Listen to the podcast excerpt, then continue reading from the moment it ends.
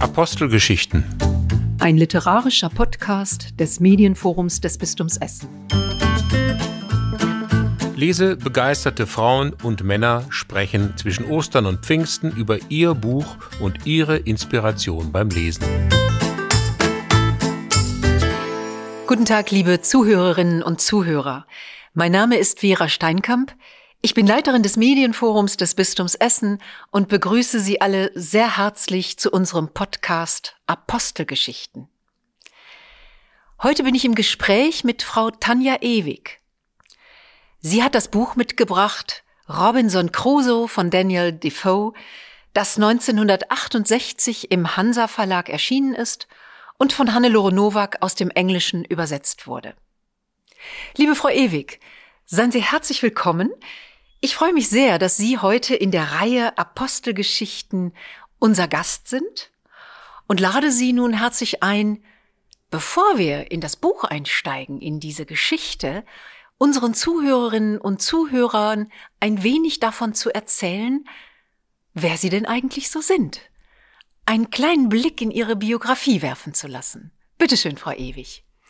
Guten Tag, mein Name ist Tanja Ewig, ich bin 58 Jahre alt, ich bin verheiratet, habe erwachsene Kinder und äh, lebe in Bochum und leite seit über 15 Jahren eine KÜB in Bochum. Ähm, über mich, über meine Biografie möchte ich eigentlich gerne so auf der Literaturschiene bleiben. Das heißt also Bücher und Literatur ziehen sich wie ein roter Faden durch mein Leben. Also ich habe in der Kindheit mit meinen Eltern, die haben mir viel vorgelesen. Dann in der Jugendzeit mit Büchereibussen. Da hat auch Bücherei schon eine große Rolle gespielt. Dann hatte ich das Glück, dass ich in meiner Schulzeit einen ganz fantastischen Deutschlehrer hatte. In diesem, viele Grüße, Herr Opalke, ich weiß nicht, ob er es hört, äh, der also und wirklich viele Impulse bis zum Abitur gebracht hat. Dann Romanistikstudium in Bonn, dann zwei Jahre war ich in Paris, habe da Literatur studiert. Ähm, da, daher kommt auch meine Affinität, auch vor allen Dingen zur französischen Literatur. Und jetzt ist es so, dass ich eben durch meine Büchereiarbeit das Privileg habe, dass ich ähm, in Literatur schwelgen kann.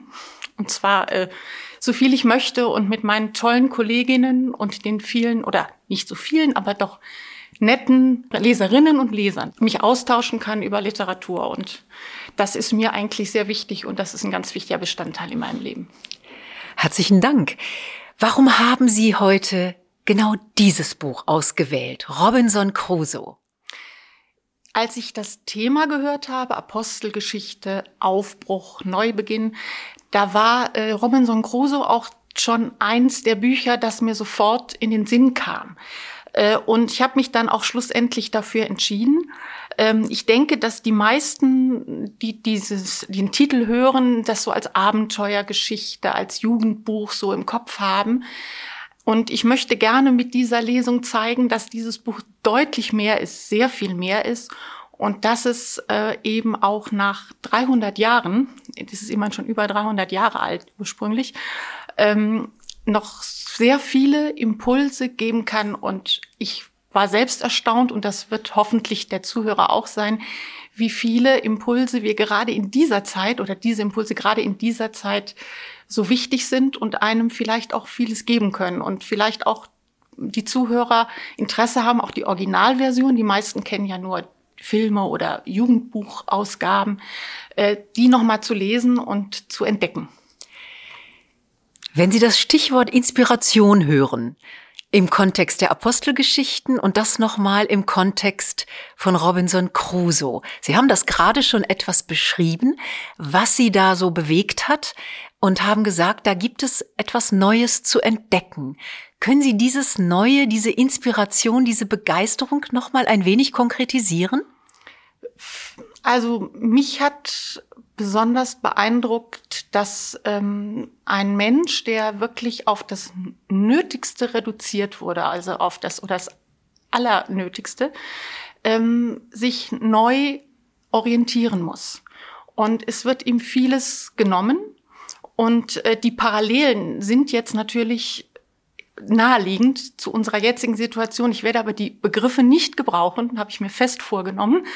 Ähm, aber äh, in jeder Lebenssituation, es gibt immer wieder Lebenssituationen, wo man sich neu orientieren muss. Und ich war erstaunt, dass es sozusagen gerade in diesem Ausschnitt so ganz deutlich hervorkommt und dass er das in diesem Buch, was eben, wie gesagt, eigentlich als Abenteuerbuch läuft, dass er das so äh, äh, ähm, eindrücklich auch in diesen Stellen beschrieben hat. Und ähm, ich, also ich, ich fand das so beeindruckend, dass ich dachte, das muss es sein. Das möchte ich sagen. Ja, vielen Dank, Frau Ewig. Liebe Zuhörerinnen und Zuhörer, ich glaube, wir dürfen nach dieser kleinen Einführung ausgesprochen gespannt sein auf einen Text, der deutlich mehr ist als das, was wir so hinlänglich mit einer spannenden Abenteuergeschichte verbinden und was wir an Assoziationen im Kopf haben, wenn wir an Robinson Crusoe denken. Liebe Frau Ewig, Sie haben das Wort. Danke.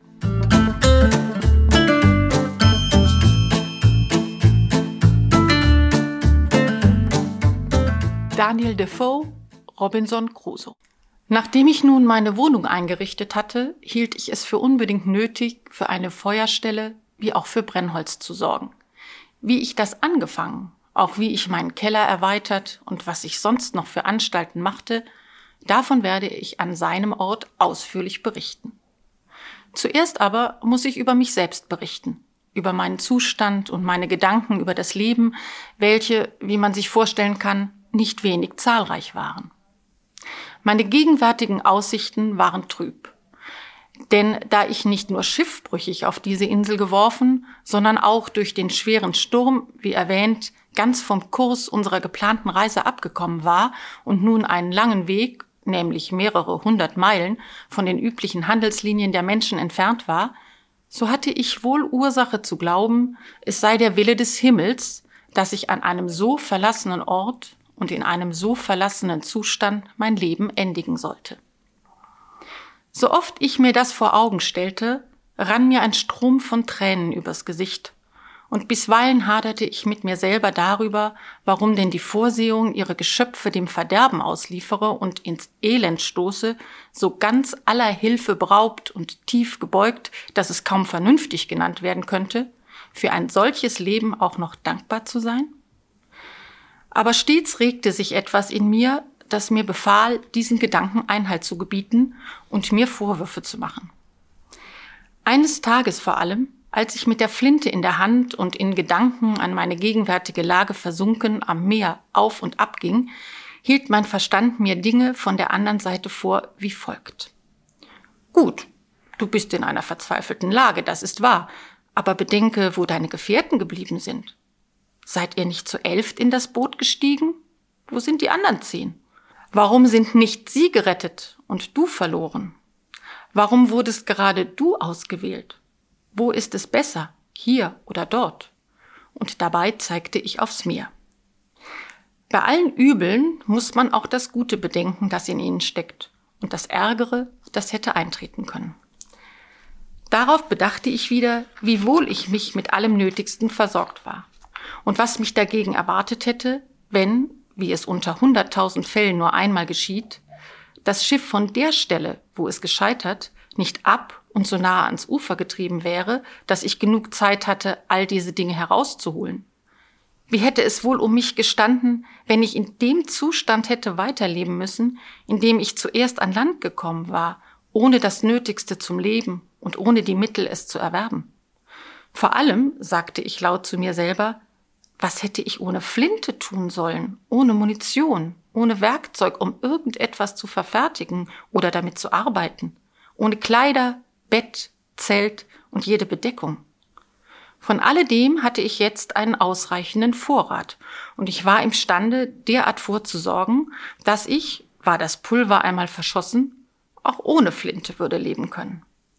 So hatte ich denn einige Aussicht, keine Not zu leiden, solange ich lebte, denn ich überlegte von Anfang an, wie ich mich gegen Zufälle verwahren und für die Zeit versorgen könnte, wo nicht nur die Munition ausgegangen wäre, sondern auch meine Gesundheit und Kraft abgenommen hätte. Ich gestehe, dass ich bis dahin nicht daran gedacht hatte, meine Munition könnte jemals mit einem einzigen Schlag zerstört, ich meine das Pulver durch einen Blitz in die Luft gejagt werden, und deshalb war ich so bestürzt, als es wirklich blitzte und donnerte, wie ich schon beschrieben habe. Da ich mich nun anschicke, die traurige Erzählung von einem einsamen und stummen Leben, dergleichen vielleicht auf der Welt noch nie gehört worden ist, zu beginnen, will ich noch einmal von vorn anfangen und eines nach dem anderen in der rechten Reihenfolge berichten. Meiner Rechnung nach war es der 30. September, an dem ich auf die schon beschriebene Art und Weise den ersten Fuß auf dieses wüste Island setzte. Die Sonne stand über meinem Scheitel, denn wie ich berechnet hatte, musste ich mich unter 9 Grad 22 Minuten nördlicher Breite befinden. Nachdem ich zehn oder zwölf Tage hier gewesen war, fiel mir ein, ich möchte aus Mangel an Papier, Feder und Tinte jede Zeitrechnung verlieren und endlich sogar den Sonntag nicht mehr vom Werktag unterscheiden können. Dies zu verhüten, schnitt ich in großen Buchstaben mit einem Messer in einen dicken Pfahl, hier an Land gekommen, den 30. September 1659 zimmerte ein großes Kreuz daraus und stellte es am Ufer dort auf, wo ich zuerst gelandet war. An den Seiten des viereckigen Pfahls schnitt ich täglich mit meinem Messer eine Kerbe ein, und jede siebente Kerbe war zweimal so lang wie die anderen, und die Kerbe für jeden ersten Tag eines Monats war doppelt so lang wie die Sonntagskerbe. So führte ich meinen Kalender oder meine wöchentliche, monatliche und jährliche Zeitrechnung. Ferner ist zu bedenken, dass unter den vielen Dingen, die ich auf den verschiedenen bereits erwähnten Fahrten zu dem Schiff aus diesem herausgeholt hatte, manches von geringem Wert, was für mich aber doch höchst nützlich war und was ich oben zu beschreiben nur vergessen habe. Besonders Federn, Tinte, Papier, einige Bündel Schriften aus dem Besitz des Kapitäns, des Steuermanns und des Stückmeisters, drei oder vier Kompasse, etliche mathematischen Instrumente, Sonnenuhren, Ferngläser, Seekarten, Logbücher. Das alles hatte ich zusammengerafft, ob ich es nun brauchen konnte oder nicht. Ich fand auch drei sehr gute Bibeln, die mit meiner Sendung aus England gekommen waren und die ich zu meinen anderen Sachen gepackt hatte. Auch einige portugiesische Bücher, darunter zwei oder drei papistische Gebetbücher und noch etliche andere Bücher, die ich alles sorgfältig aufhob. Auch darf ich nicht vergessen, dass wir einen Hund und zwei Katzen an Bord gehabt hatten, von deren außerordentlichem Schicksal ich an gegebenem Ort vielleicht noch berichten kann. Ich nahm beide Katzen mit mir, der Hund aber sprang von selbst über Bord und schwamm an Land, einen Tag nachdem ich meine erste Fracht an Land brachte, und war mir viele Jahre lang ein treuer Diener. Mir fehlte nichts, was er mir nicht sogleich herbeigeholt hätte, auch keine Gesellschaft, die er mir nicht hätte ersetzen können. Ich hätte nur gewünscht, dass er mit mir redete, aber so weit reichten auch seine Fähigkeiten nicht. Wie ich schon sagte, fand ich Federn, Tinte und Papier, ich ging äußerst sparsam damit um, und es wird sich weisen, dass ich, solange meine Tinte reichte, alles pünktlich aufschrieb. Aber als sie ausgegangen war, war es auch mit meiner Genauigkeit aus. Denn so viel ich es auch versuchte, ich brachte keine Tinte zustande.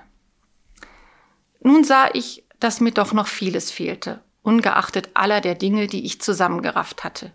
Tinte war das eine, dann Spaten, Haue und Schaufel, um Erde umzugraben und wegzuschaffen, dann Stecknadeln, Nähnadeln und Zwirn. Was Leinwand betrifft, so lernte ich sie bald ohne Schwierigkeiten zu entbehren.